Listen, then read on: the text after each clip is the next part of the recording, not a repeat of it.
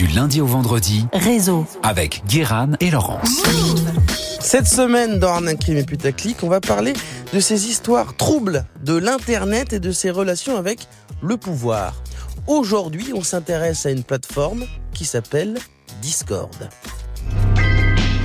Sans faire de bruit, une plateforme est en train de s'imposer comme l'une des plus importantes du monde. Discord.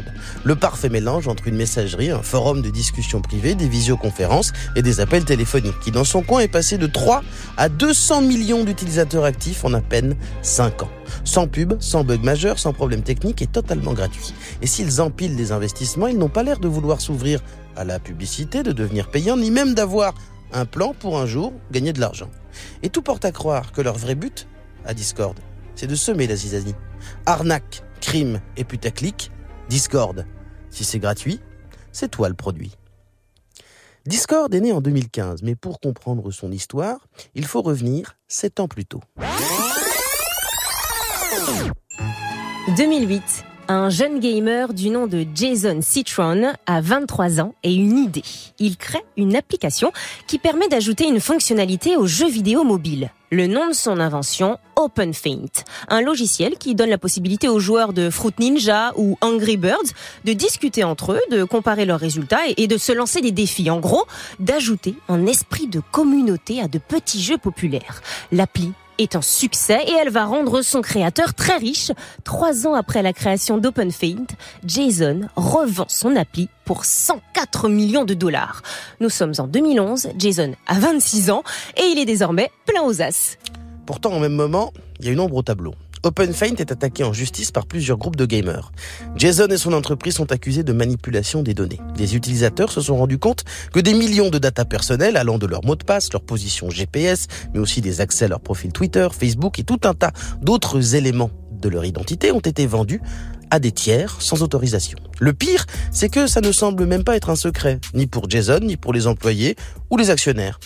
Mais on ne verra jamais de procès puisque, sans qu'on comprenne vraiment pourquoi, les plaintes sont finalement retirées. Ou alors la justice a décidé qu'il n'y avait pas d'affaire. Dans les deux cas, c'est mystérieux. Mais ça redonne la pêche à ce bon vieux Jason Citron. Eh, celle-là, celle-là, celle-là, elle est bien. Quatre ans plus tard, nous voilà en 2015. Et Jason revient avec une nouvelle création. Discord. Une plateforme qui fait fonction de messagerie, texte, audio et vidéo et qui permet de créer ses propres serveurs fermés pour discuter en privé de tous les sujets avec des groupes d'amis ou sa communauté. Une sorte de mélange entre WhatsApp, Skype et Reddit. Discord connaît des bugs techniques au départ, mais en moins d'un an atteint le nombre symbolique de 3 millions d'utilisateurs et devient très populaire dans le milieu des gamers avec l'essor de Twitch. Les streamers aiment utiliser Discord pendant les lives, ça permet de, fédérer une communauté, voire même de proposer du contenu payant en plus si on veut. Fin 2016, on passe de 3 à 25 millions de comptes actifs sur Discord, 150 millions en 2020. Avec une base d'utilisateurs aussi large et engagée, potentiellement il y a une mine de données à collecter. Mais Discord jure qu'il ne vend de rien.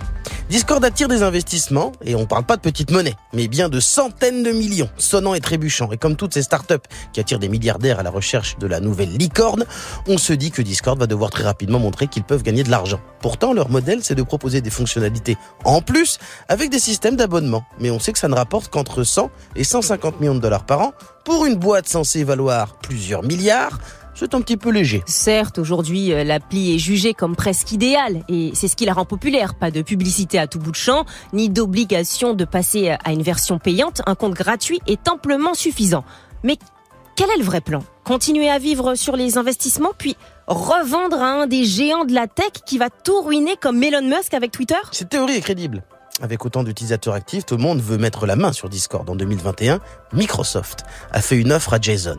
12 milliards pour acheter sa plateforme.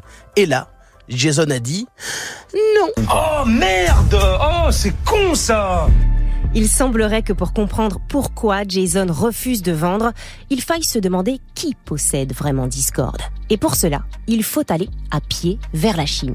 Discord reçoit chaque année des centaines de millions en investissement et son principal donateur s'appelle Elon Musk, la personne la plus riche du monde. Mais non, pas du tout. Son principal investisseur, c'est le géant de la tech chinoise, Tencent, à l'origine de WeChat, l'appli qui fait tout, et le principal outil de surveillance de la population utilisé par Pékin, qui collecte les données privées d'absolument tout le monde. Dans le projet d'extension d'influence chinoise, Tencent a d'ailleurs investi dans 600 entreprises comme Tesla, Ubisoft, mais aussi des plateformes comme Spotify, Snapchat et donc possède près de 40% de Discord. Des services souvent gratuits avec des centaines de millions d'utilisateurs, une mine de données potentielle pour la Chine qui se réserve le droit de collecter toutes les datas. Imaginons que Discord devienne aussi populaire que WhatsApp. Ce serait là des milliards de messages, de, de conversations, de vidéos et d'audio qui seraient disponibles pour le Parti communiste chinois. Alors, est-ce que Discord est un moyen d'espionnage infaillible des Occidentaux pour Pékin? Ce qui expliquerait que Jason ne puisse pas le vendre. C'est une possibilité. Surtout que leur politique de ne jamais vendre les données est rapidement contredite par les règles d'utilisation du site, dans lesquelles on peut lire Discord s'octroie le droit de partage des datas à des tiers pour certains projets, ou si c'est requis par la loi de certains de leurs partenaires. Et puis d'autres éléments peuvent nous mettre sur la piste. Depuis son premier projet, on sait que Jason n'a jamais été très regardant sur la vente des infos personnelles, et puis on sait aussi que Discord, pour sa messagerie, n'utilise pas de langage crypté tout est accessible, sans être codé. Et puis, même quand on supprime son compte, toutes les données sont sauvegardées, elles ne sont jamais effacées.